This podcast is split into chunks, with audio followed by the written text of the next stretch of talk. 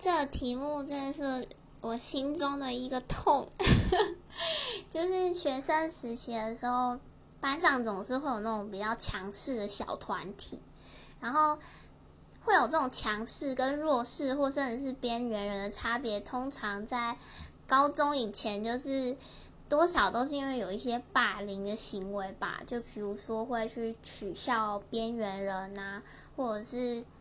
捉弄他们，其实这些都算是霸凌的范畴。所以以前在学生的时期，真的是做过还蛮多这种事情。但你当时是没有意识到这样子是会伤害别人的，嗯，所以真的很后悔。如果有机会的话，真的很想要回去告诉说，不要这么做啊，快住手！但是，嗯，只能透过现在就是对善待身边人来尽量弥补吧。